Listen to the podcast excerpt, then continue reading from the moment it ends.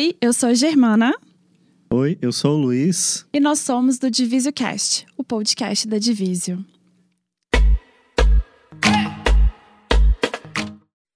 Mesmo com tantas conquistas, as mulheres ainda convivem com a desigualdade de gênero no mercado de trabalho. É, e por isso, convidamos a Nanda Rodrigues, uma empreendedora cuja missão é o empoderamento de mulheres por meio da tecnologia e desenvolvê-las para que elas se tornem líderes no futuro. Nanda, seja muito bem-vinda.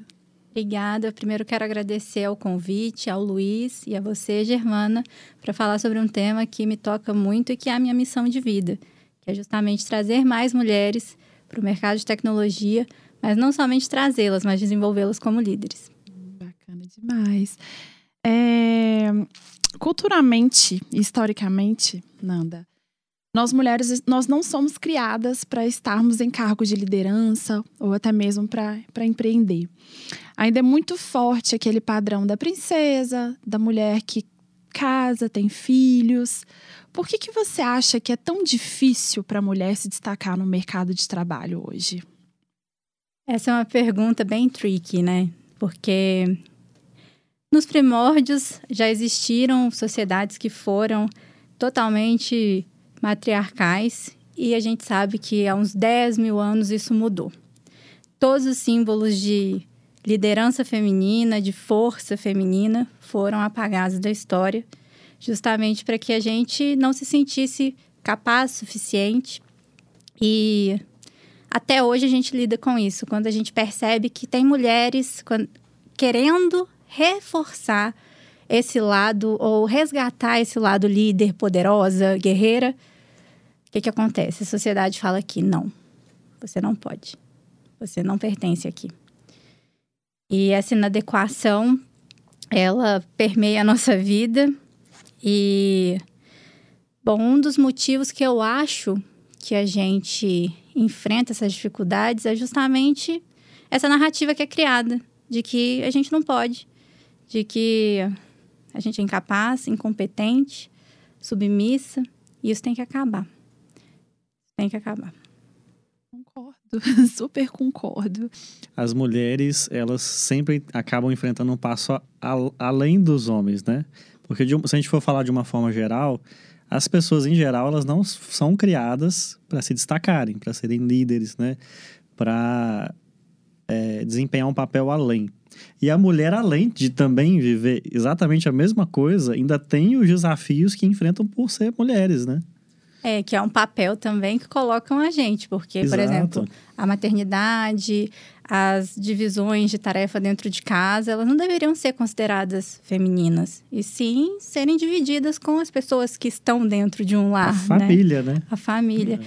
Então, a gente enfrenta essas dificuldades porque, ao mesmo tempo que nos colocam nessas posições de ah, você precisa lidar com a casa, você precisa ser mãe, você precisa ser sempre perfeita para o lar e para os outros, a gente nunca se acha o suficiente para sermos aquilo que a gente quer ser.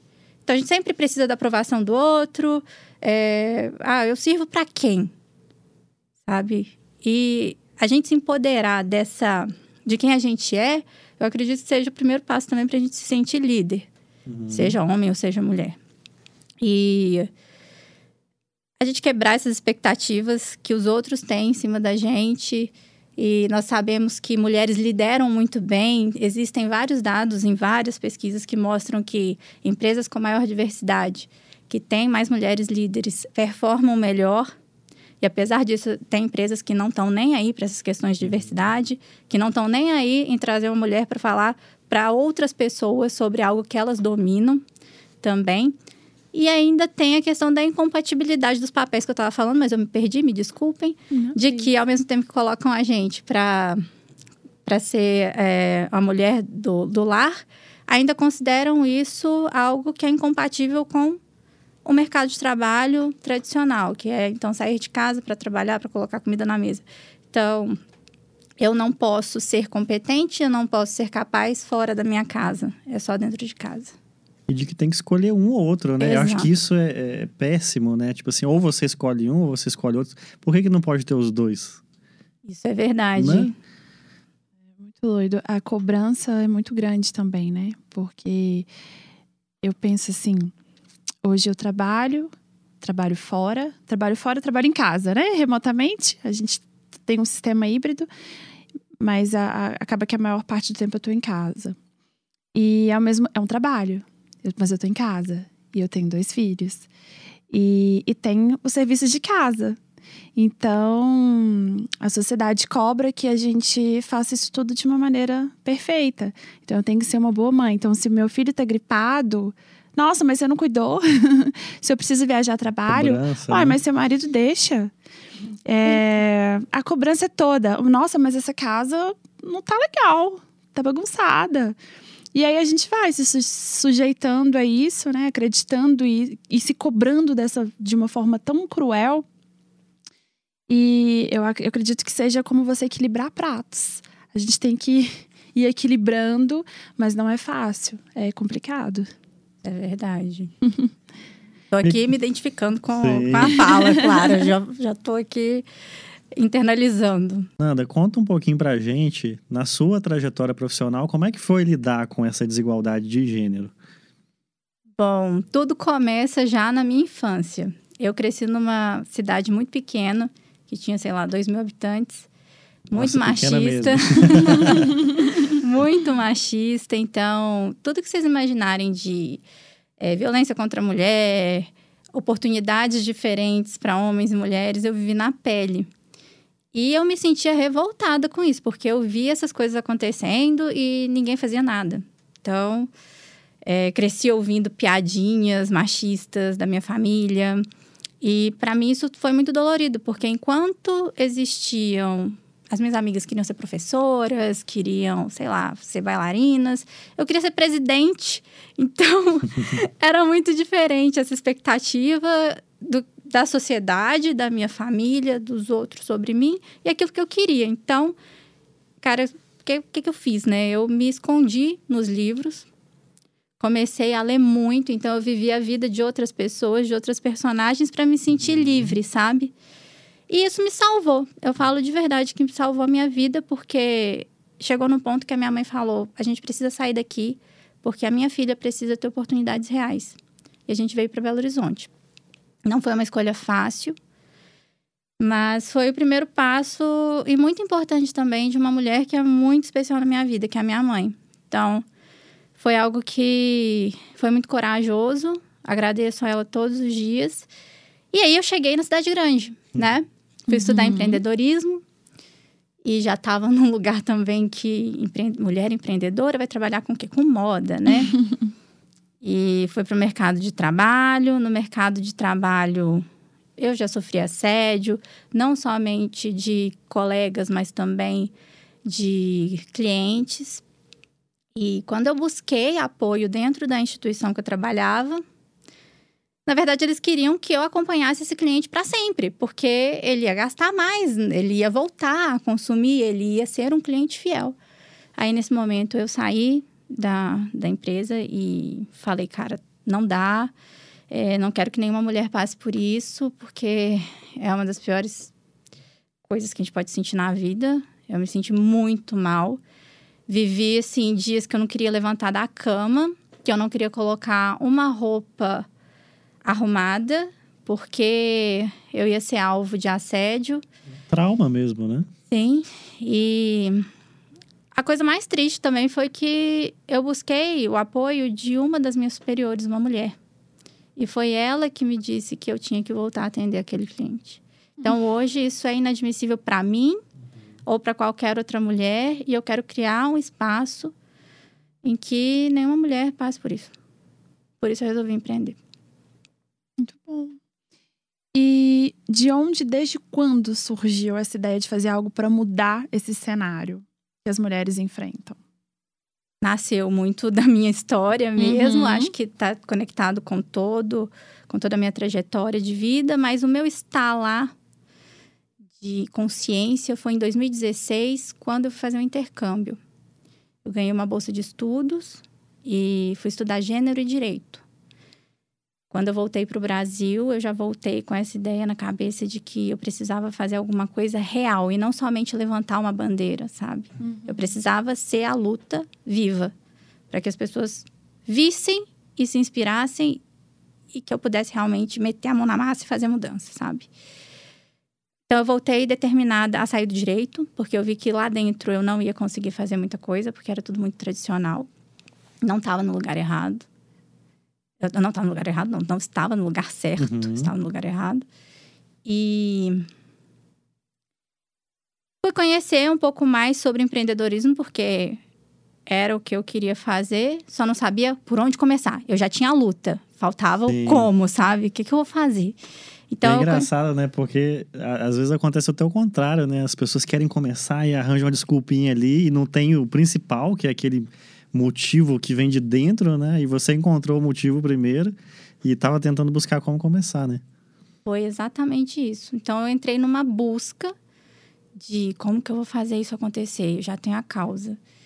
Então, nem sabia o que que eu ia arrumar da minha vida, como é que eu ia fazer, sei lá, um negócio de empoderamento de mulheres e, ao mesmo tempo, de empoderamento econômico, porque eu queria gerar renda para mulheres, que eu acho isso muito interessante. Não existe empoderamento sem uhum, empoderamento econômico sem a mulher ganhar o próprio dinheiro, pagar seus boletos. Desculpa, estou sendo cringe.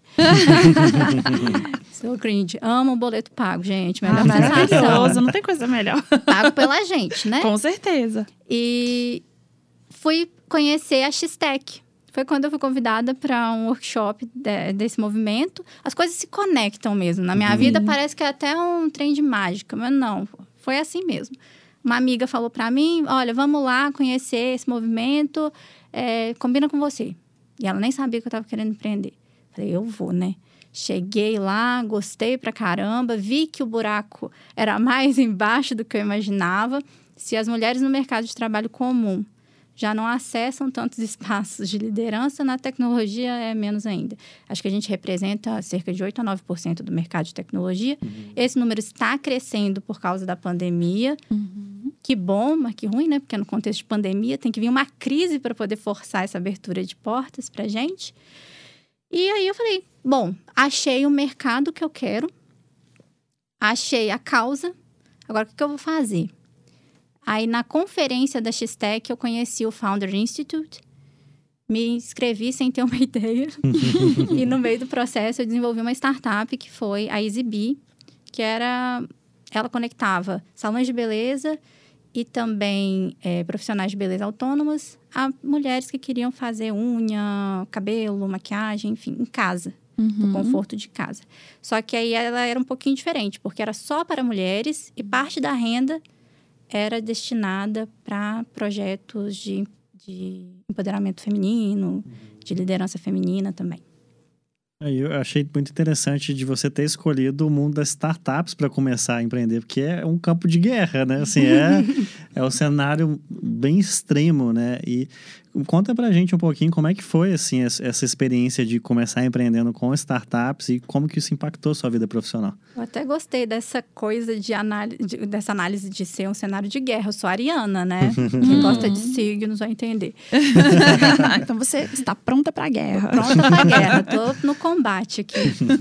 Mas, enfim... Por que, que eu gosto muito do, do mundo das startups? A minha vida sempre foi constante mudança.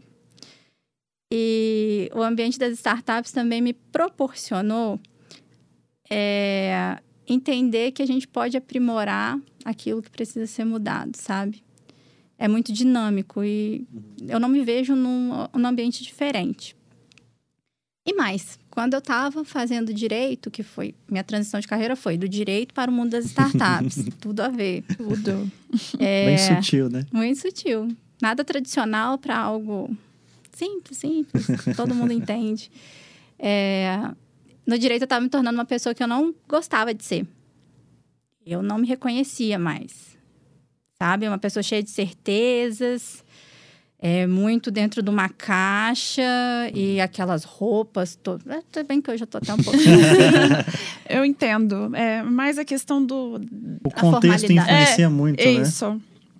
É. Era uma formalidade, é. né? e até para pensar diferente era difícil, É, sabe? isso, exato. Quando eu conheci esse mundo, eu falei, meu Deus, eu tenho que ficar aqui. É aqui que eu posso mudar de ideia, é aqui que eu posso me tornar uma pessoa melhor a cada dia que passa, pivotar de Uhum. ideia também. Então, eu me apaixonei pelo mundo das startups por causa disso. Porque eu vejo a oportunidade de ser uma pessoa melhor a partir de um modelo que é para empresas, que é para negócios, num contexto de incerteza também, que é o que a gente vive e sempre vai viver daqui para frente. Então, É se adaptar, se adaptar, se adaptar o tempo todo, né? Se reinventar, se descobrir. Quando você acha que tá dando certo, você precisa mudar de novo. É muito interessante, né? Eu falei um pouquinho sobre as dificuldades e os desafios que a mulher enfrenta. Eu poderia ficar o tempo inteiro aqui contando é, todas essas, essas dificuldades. Que, que, que, na verdade, eu não, vou nem pensar de uma forma me vitimizando, porque eu acho que eu aprendi demais, sabe? Mas a gente precisa realmente é, valorizar a mulher, porque ela, ela desempenha vários papéis ao mesmo tempo e não são fáceis, a gente é muito cobrado aquilo que eu já tinha falado. E então, além disso, né, então eu tenho que ser uma boa mãe, eu tenho que ser uma boa esposa, é, é o que a sociedade cobra, eu tenho que ser uma boa dona de casa. E o que bate, o, que mais faz, óbvio, co- como mãe, eu amo ser mãe, mas o que mais bate assim meu coração, ah, eu, eu quero também é, me dar bem na minha carreira. É, o que eu vejo muitas as- das minhas amigas, o, assunto que a gente mais gosta de falar é o que, que a gente vai fazer para melhorar? Quais são os cursos que a gente pode fazer? E nesse sentido de desen- desenvolvimento, que tem muito a ver com essa, essa conversa que a gente está tendo aqui. E aí, devido a essa sua experiência, quais são as características que você considera fundamentais para os profissionais do futuro? Eu me identifico muito com essas falas de equilibrar pratos, de se desempenhar vários papéis, porque eu entendo que nós somos múltiplas e isso não é um problema. É, eu outro dia tive uma ideia, vou abrir uma marca de moda para mulheres que querem conquistar o mundo. No dia seguinte já estava lá arrumando o negócio, já está rodando, estilo startup aqui. E eu acredito que essa falta também de, de tempo, ou essa gestão de tempo, não pode ser um impeditivo para a gente não seguir o que a gente quer fazer. Claro que não está certo é, a gente acumular funções, ter jornada quádrupla, quíntupla, mas a gente não pode se colocar nesse papel de eu não posso. Uhum. Se você quer, vai lá, meu amor, e faz, É, porque exato. se você não fizer, alguém vai fazer. Com certeza. E as características que eu acho importantes, na verdade, eu acompanho bastante alguns estudos. Então, vou falar primeiro desses estudos do LinkedIn do- da Google, Uhum. depois eu falo o que, que eu acho. Tá. É, de acordo com Google e LinkedIn, as características mais importantes estão conectadas à criatividade, a você ser curioso, aquela pessoa que vai atrás das informações, do que. Sabe, ter aquela curiosidade ativa, sabe? Sobre os assuntos. É, ter um comportamento integrativo.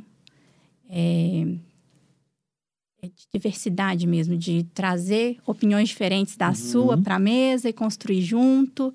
É, e também trabalho coletivo. Você cooperar para poder crescer. Hoje em dia, é impossível crescer sozinho. E da minha parte aqui, da minha vida e experiência, o que, é que eu acredito que são habilidades fundamentais? É, primeiramente, é o autoconhecimento, mas não só o autoconhecimento, mas o autodesenvolvimento, que é você identificar quais são as suas fortalezas e as suas fraquezas, faz a sua análise SWOT aí e, identificar o que, que é que você é bom, sabe, em fazer, para que você saiba dizer sim para o que é importante e não para tudo que não faz sentido na sua vida. Se você não se conhece, se você não sabe que faz sentido para si e faz o seu coração bater, você vai ficar perdido por muito tempo. E eu passei muito tempo negando esse meu lado da, da busca do empoderamento feminino, de ajudar outras mulheres, e eu sofri muito durante a minha trajetória. Eu comi o pão que o diabo amassou até chegar em 2016 e eu falar, cara, eu quero isso. E quando eu tomei essa decisão, porque eu já estava conectada com aquilo que eu era, e entendendo que eu precisava mudar algumas coisas para me tornar aquela pessoa que eu queria ser, o meu caminho fluiu. Eu tô há pouquíssimo tempo no mundo da tecnologia. E eu sinto que é como se eu tivesse aqui 80 anos, sabe? Faz 84 anos. Ô, gente, eu amo memes, eu amo cultura geek, enfim. É, e pop também. Vou trazer essas referências. Mas é, é você se entender, você se conhecer, mas aliar isso, claro, a outras habilidades técnicas também, porque se você não tiver aquele aprendizado em ter, que é de habilidade técnica e também de habilidades comportamentais, mais generalista também, você não consegue crescer. O contexto que a gente está precisa de um pouco desse entendimento e dessa flexibilidade. Quando, quando a gente acompanha assim, as empresas do mercado de trabalho, a gente vê isso na prática. A gente vê as empresas contratando currículo e demitindo comportamento. Né? Ou seja, a hipervalorização de, de habilidades técnicas, que são importantes, obviamente, mas que a gente chama de hard skills, né? Mas é, as, as pessoas tendem a desvalorizar ou subestimar os soft skills, que são todas essas características que você falou, né? Então, assim, são coisas que muito que, que vem da infância, que vem muito da pessoa. Eu acho que esse é um ponto assim que determina muito o que, que isso significa, porque não é algo que eu Luiz, posso ensinar para alguém. Eu posso proporcionar o melhor ambiente, eu posso dar as ferramentas, eu posso tentar acelerar esse processo, mas é algo que vem da pessoa, dela querer se autoconhecer, dela querer ser mais comunicativa, melhorar, correr atrás, né? E essas, eu, eu, assim, eu compartilho da sua opinião. Eu acho que, assim, é, essas habilidades, eu não diria nem que são do futuro, eu acho que são do presente, assim, para uhum, ontem, sabe? Uhum. Porque o mundo precisa mais disso, né? De pessoas que estão mais conscientes de si e valorizando mais o lado humano mesmo, de si mesmo e do próximo, e um pouquinho menos assim da, de curso, de, de qual linguagem de programação, sabe? Isso é muito importante, mas não é o mais importante. E você consegue ter acesso a essas informações e cursos muito fácil hoje em dia Exato. na internet. Agora, se mudar o ser humano, é uma busca interna mesmo e de cada um. Uhum. E é até interessante porque eu estou trabalhando num projeto que é justamente para a gente identificar propósito dos colaboradores, porque é isso que você disse. Sim. As empresas elas contratam por um motivo técnico, técnico. e elas demitem por aspectos comportamentais. Sim. Gente, quantas vezes eu já cheguei numa empresa e o meu, meu líder era líder não vou falar chefe, porque uhum. líder é quem inspira. Sim. Mas o chefe era um saco. E aí eu falava, cara, eu amo a empresa, mas esse cara vou fazer? É tenso, né? É, com certeza. E dizem que as nossas primeiras experiências com lideranças, com chefes, eles são, elas são fundamentais para que a gente cresça. Sim. Então, essas habilidades que eu falei aqui, para mim também são de agora, até porque o futuro é criado hoje, né? Exatamente. E, e, quando a gente fala de chefe e tudo mais, é, eu basicamente assim, tive dois tipos de experiência. Aqueles que inspiraram, e você fala, putz, eu quero seguir esse caminho. E o contrário, né? Nossa, eu não quero fazer de jeito nenhum. É. E é muito curioso, porque eu tive, sim, experiência, infelizmente, mais experiências negativas, mas que é o futuro assim, é um negócio muito engraçado. Às vezes você se vê na situação em que você está na posição de líder Uhum. E que antes você estava na posição de um funcionário. E você ter a oportunidade, não. Eu não vou repetir o erro que fizeram comigo. Eu preciso fazer diferente, mudar isso, para dar uma oportunidade, né? Então, esse, assim, é, é um cenário ruim, mas que também dá para a pessoa que está começando, está nessa experiência, dá para ela começar a refletir sobre o que, que ela não quer, né? Uhum. Porque às vezes a gente quer tanta coisa, né? Mas quando a gente começa descobrindo também o que a gente não quer, o caminho já abre muito, né? É muito importante. É, e essas experiências negativas a gente tem que ressignificar. Com né? certeza. Ressignifica, ressignifica. Exato, eu falo isso como Tem que ser de aprendizado, né? Uhum. Então, o que, que eu não vou fazer? Como eu não vou me tornar? E pegar esses bons exemplos e seguir. E, e se a gente não tiver bons exemplos, que nós sejamos esse Exato. Exato, exatamente. Às vezes a gente vem de uma criação de uma família, ou enfim, de um contexto que a gente não gosta, né? E às vezes a gente nem tem um exemplo, mas a gente pode passar a ser, né? É. Exato. Você tem alguma dica de livro, curso, algum conteúdo para quem quer empreender, para as mulheres, não só mulheres, né? Mas para todo mundo que quer empreender, mas não sabe nem por onde que vai começar. É até engraçado eu falar isso, porque vocês ouviram minha história, eu também não sabia por onde eu ia começar. mas hoje em dia tem tanta informação que eu vou fazer uma pequena curadoria aqui. Uhum. Tem duas é, empreendedoras que eu adoro seguir, apesar de elas não serem declaradamente feministas, Uhum. é a Camila Farani e a Luísa Trajano. O império que a Luísa Trajano está construindo junto com a família dela, com o filho dela, assim, eu não tenho nem o que dizer, vamos acompanhar as notícias. E acredito que elas são pessoas que inspiram a gente. Uhum. E eu gosto também de seguir a Lisiane, Lisiane Lemos, se eu não me engano. É esse o sobrenome? Uhum. Então tá, é porque eu sou péssima com nomes, gente. Eu chamo ela de Lise. Eu conheci a Lise, eu acho que foi no X-Tech também. Alguém falou sobre ela e eu fui procurar saber. Aí eu vi que ela é uma puta de uma, de uma referência, tanto na tecnologia, mas também quando ela fala sobre diversidade. Então, ver uma mulher como ela, no papel que ela está, é fundamental para toda mulher que quer se inspirar. E eu vou falar sobre um homem também, porque aqui, né, a gente é feminista e feminista integra. integra todo mundo. A gente quer é igualdade e diversidade. É, eu gosto muito de falar do Rafa Velar. O Rafa, ele foi um cara que me inspirou muito naquele momento que eu disse para vocês que eu tava bem na bad. Uhum. E eu falei, cara, o que, que eu vou fazer? Aí eu achei ele nas redes sociais, fui acompanhando, fui vendo o crescimento do negócio dele e hoje em dia eu tenho a sorte de ser uma mentorada dele Uh, que de perto e ele é um cara que é fora da curva. Acho que vale a pena seguir para poder ter uns insights e para entender como que os negócios estão operando hoje nesse contexto de velocidade, de tentativa, erro, mas também de excelência, né? Legais as dicas, né? Muito, muito. eu Agora- vou seguir. É.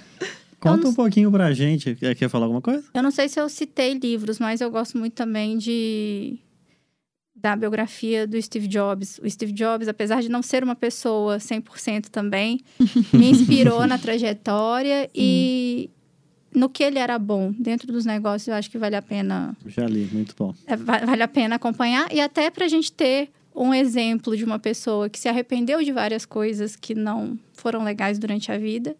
É legal ter essa referência. Muito bom. Certeza, Bom. muito bom. Agora conta um pouquinho pra gente sobre o, o seu novo programa de liderança feminina. Ai, gente, esse é o meu amor Tá da vida. É. Vou até me ajeitar aqui. Como tudo nasceu? Em- foi em 2000, inicinho de 2020, a gente fez o nosso primeiro evento, que foi chamado Levante das Minas. Porque era aqui, em Minas Gerais, eu queria levar Uhum. para outras cidades no interior também. Porque eu sou do interior, então eu queria levar para as meninas do interior também. Mas aí veio a pandemia e a gente não conseguiu crescer como queríamos. E era de início era um projeto de desenvolvimento de liderança num final de semana, uma imersão. E levei várias mulheres que estavam dentro da área do empreendedorismo, não era focado em tecnologia, tá? E uma das meninas, a Nicole, ela estava já numa fase terminal de uma, de uma doença, uma fase não terminal, era uma doença séria. Ela não deu desculpa, ela foi. E ela me ensinou tanto, porque quando acabou o evento, eu, eu olhava para ela durante o evento e falava: o que ela tá fazendo aqui? Ela tinha que estar fazendo tratamento, por que que ela não tá no hospital? Chegou no final do evento, ela olhou para mim e falou: Fernanda, muito obrigada. Isso que você. Eu me senti viva depois de muito tempo e você precisa continuar fazendo isso. Nós mulheres, nós precisamos disso. Uau. E naquele momento eu senti, sabe, aquela coisa de tipo, cara, eu, eu toquei no coração de uma pessoa, eu consegui, sei lá, com uma iniciativa que veio do nada, consegui tocar a vida de uma pessoa e ela gostou e isso fez ela se sentir bem. É, meses depois, ou um mês depois, a Nicole faleceu. E eu achei que eu vou fechar isso aqui, cara. Fechar não vai, não vai acontecer, não quero mais. Aí, revisitando os arquivos do, do passado, eu vi o depoimento dela no story antigo. E eu falei, é, Nicole, vou ter que ressuscitar isso aqui, né? Tem como, Você né? vai ter que viver por isso aqui. E aí eu revisitei também o que, que a gente poderia fazer hoje em dia, no contexto que a gente está vivendo, e a, é, virou, o Levante da Mina, das Minas virou o OSLab, que eu não gosto de falar que é uma escola, na verdade é um laboratório de liderança feminina, mais voltado para desenvolvimento de produto uhum. e para formação de líderes para a tecnologia, que é essa a pegada do, do negócio agora. Então, vão ter aulas de marketing, desenvolvimento, é, de empreendedorismo também, mas focado em desenvolvimento de produto, sabe? Uhum. Então, hoje em dia, é, a UOS é assim, mas isso não, não vai. Talvez não permaneça assim para sempre. Uhum. É uma formação de quatro meses, em que a gente estuda esses temas. E o projeto é para uma empresa real. E a, as meninas têm possibilidades quase que certeiras de serem absorvidas pelo mercado e saírem contratadas do programa. Então, a missão é conectar essas mulheres com o mercado e aí elas podem fazer o curso pagando durante a, a, o curso mesmo ou depois de empregadas no modelo da Tribe, uhum. sabe? Sim, sim. É, isso é, isso é muito interessante, né? Porque a, a gente aqui no lado da divisa, a gente fica sempre pensando também como que a gente pode fazer para facilitar esse caminho, para dar mais oportunidade, independente de gênero, de cor, de raça, enfim. E eu acho que isso é um ponto assim muito legal do seu programa, né? De, de acho que consegue abraçar né, o momento que a pessoa está e, e, conduzir de uma forma muito interessante para iniciar no, no, no, mercado e ter uma oportunidade, né? E é uma demanda real, né? Demanda real. A gente sabe que dentro desse mercado, as, as mulheres não vão chegar nem a 3% das vagas de liderança, das funções de liderança. Então, a identificar essa dor, sabendo que já faltam líderes na área de produto, independente do gênero também, é, é a gente conseguir, de alguma forma, virar a chavinha e acelerar o processo da diversidade nas organizações também. Com certeza. É, e a gente vê, né? A gente vê na prática, assim, que é uma área que tem muito potencial, tem muita oportunidade. E até, né, em outros, outros podcasts a gente conversou sobre isso, que às vezes a, as mulheres até é, não, não sentem, a, não pensam na possibilidade de ingressar nisso devido ao contexto. E eu acho que a gente precisa mudar isso, né? Tem muita oportunidade, essa oportunidade não pode ir só para homem. Tem muita mulher talentosa e as mulheres precisam ver que esse não é um espaço só de homem, não pode ser. Ele tem que ser um espaço mais amplo, é, que cabe todo mundo, do seu jeito, na sua individualidade. Ninguém precisa mudar para se adequar a isso. Acho que o contexto tem que mudar para permitir que cada um participe, né? Com certeza. Tem que ser um debate que tem que ser trazido para a mesa. As organizações e instituições têm que se engajar em falar sobre isso, apresentar esses dados de, de representatividade, de desigualdade de gênero porque não adianta só a gente observar e não falar sobre isso. Exato. Porque a gente sabe que uma das, das teorias do discurso é justamente não fale sobre um assunto, então ele deixa de existir. Acontece, se você deixa de falar sobre problemas latentes, as pessoas acham que é normal. É. Não é normal. A gente precisa falar sobre, precisamos é, trazer discussões, mas não somente isso. Tem que haver também a parte da sanção. Sim, uhum. eu venho do direito, né? Existem empresas que é, não seguirem é, uma conduta relacionada a assédio, por exemplo, que foi o que eu vivi. Eu acredito que elas deveriam ser penalizadas ou deveriam Sim. ter canais de denúncia para esse tipo de situação. Porque a gente coloca vidas em perigo. E não é só porque, ah, matar é um perigo de vida. Cara, se eu matasse a Fernanda, que existia em mim, uhum, quando isso aconteceu, eu não estaria aqui hoje, sabe? Onde eu tô. E é um momento de fragilidade, né? Que você precisa ter alguém que você possa recorrer, buscar. E a empresa tem a obrigação disso também. É um ambiente que faz parte dela, né? E aí, e... quando a gente sai da empresa também, acontecem outro, outras formas de repressão.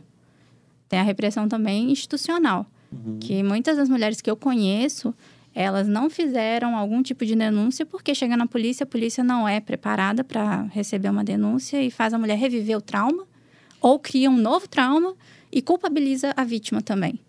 É, então, não, gente, é, não tá certo, a vítima sempre é a vítima, o culpado é o culpado. E a gente se reconhecer também nesses papéis de tomada de decisão, de de liderança é fundamental e também não a gente não se ver em determinados papéis é negativo. Porém, a gente tem que continuar acreditando que vamos conseguir chegar nesses papéis e mesmo que não tenha ninguém lá ainda. Com certeza. Com certeza. É aquilo que a gente falou, né? A gente não pode se vitimizar. E, e ai, é tão difícil. Difícil é. Mas se a gente não, não lutar, como é que a gente vai fazer? Aí tem né? muita gente que E- quer mudar isso, né? É. Eu acho que isso, eu acho que isso, eu acho que a- pessoa que tá do lado do bem, ela tem um impacto assim tão grande em ajudar as coisas mudarem, que a gente também não pode esquecer disso, sabe? É muito difícil, tem muitas empresas que ficam ali só na fachada, na rede social é maravilhoso, internamente não é, mas tem muita gente que quer mudar. E Com tem muita certeza. gente boa, a gente precisa botar o esforço para isso acontecer, né? É, onde a gente não pode ser quem é, a gente não pode se demorar também. Eu aprendi isso. É. Eu não devia ter esperado a- o assédio acontecer novamente para poder tomar a decisão de sair da empresa que eu estava. Eles não me mereciam ali, eles não me Uhum. respeitavam. Então, a gente também tem que tomar nossa decisão, Sim. né? Independente do contexto. E. hum, Ah, é isso. Acho que não tem nem Mas muito é aí o que eu acho que esse papel que a gente faz aqui de dar conteúdo, informação e compartilhar que é tão importante. Porque é, hoje você, analisando no passado, você enxerga isso. Mas a Nanda lá do passado não enxergava, né? Então, assim, quando a gente compartilha e passa isso, a gente ajuda com que mais pessoas possam é, aprender com, com a sua experiência, né?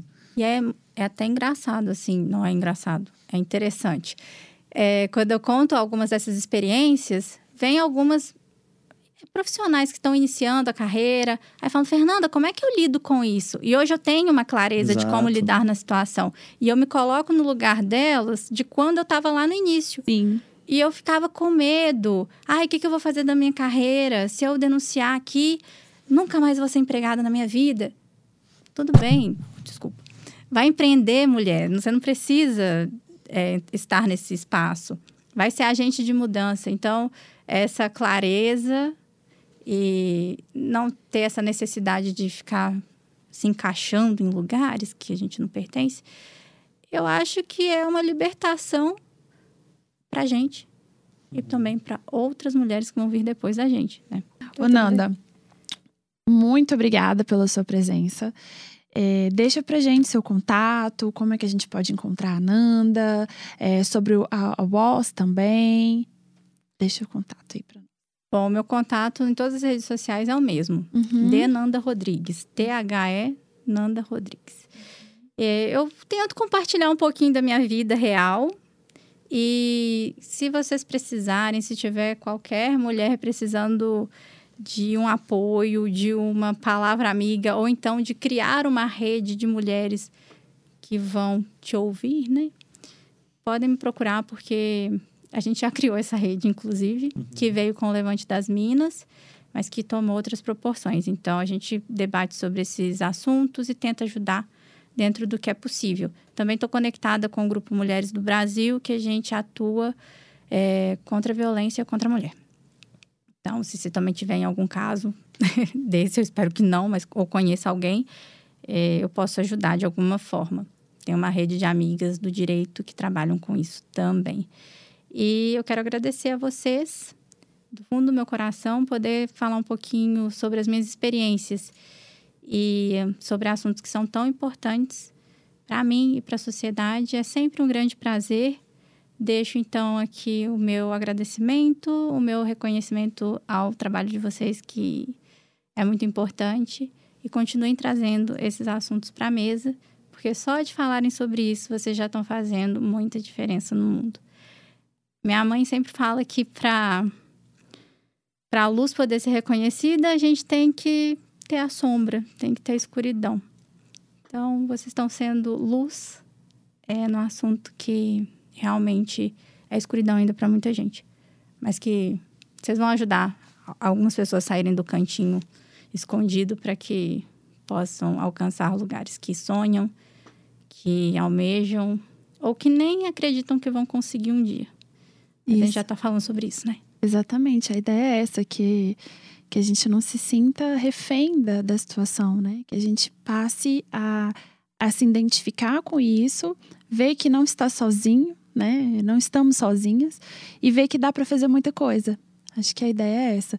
E só para arrematar, fico super feliz mesmo com, com, a sua presença. A mulher, a gente acaba se identificando, não tirando o Luiz, né? Mas a gente acaba se identificando muito, porque as lutas são as mesmas. E eu fico feliz de falar. É, não, não sei se cabe nesse momento, mas eu fico muito feliz de hoje fazer parte de, de um lugar, né? A gente aqui é o Divisio Cash, mas querendo ou não, gente, eu faço parte de uma empresa que tem essa visão muito bacana, sabe? Aberta à diversidade, aberta a o Luiz como um grande mentor na minha vida, me deu muita oportunidade de eu me descobrir também, entender um pouco mais do meu lugar, enfim. E aí, como ele falou, né? Como a gente falou, tem muitas pessoas ruins também, mas tem pessoas maravilhosas. E ele, sendo homem, me ajudou muito também a encontrar o meu lugar, enfim. Deixa aqui meu agradecimento para ele, mas realmente, é, quem quiser, quem tiver interessado em conhecer um pouco mais sobre a Diviso e quiser trabalhar com a gente, eu como mulher, eu posso dizer do fundo do meu coração que é um lugar que você vai ser acolhido, que você vai ser muito bem recebido e lá a gente é muito feliz, eu sou muito feliz trabalhando na Divisio e muito feliz fazendo esse podcast também, porque eu acho que ele, ele de certa forma, vai mudar, vai mudar muito a vida das pessoas, sabe? Vai ajudar muito. Legal, eu acho muito importante, inclusive, é, ver alguém, um homem, que é engajado na, na luta das mulheres, porque é fundamental que tenha essa união. A gente não está sozinho no mundo e não tem que ter essa rachadura entre homens e mulheres. A gente só tem que se entender. Assim como o machismo é ruim para as mulheres, também é ruim para os homens. A gente sabe Com disso. certeza. Se entender e se respeitar, né? Exatamente. Valeu, Luiz. Quer fechar? E você que está ouvindo a gente aí, não esqueça de deixar seu comentário sobre o que você está achando do nosso conteúdo. Deixa sugestão de temas. quiser deixar pergunta para os convidados também. E, é, inclusive, mandar sugestão de pauta, de convidado, manda para o nosso e-mail divisocast.diviso.tech. E o nosso Instagram é o arroba Segue a gente lá, curte, compartilha, chama o pessoal para dar uma olhadinha. E é isso, gente. A gente se vê no próximo episódio. Obrigada. Até a próxima. Obrigado.